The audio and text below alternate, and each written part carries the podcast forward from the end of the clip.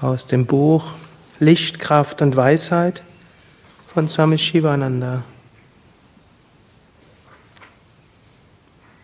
Geistiges Leben ist kein einfaches Reden und auch keine Emotion.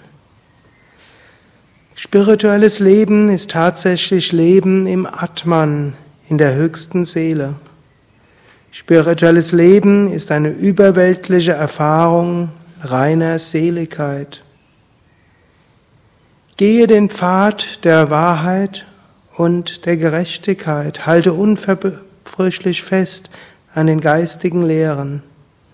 Sei regelmäßig in der Meditation. Sei geduldig, übe Innenschau, diene selbstlos, übe dich in der allumfassenden Liebe. Entfalte Vairagya, nicht anhaften so wirst du Unsterblichkeit verwirklichen.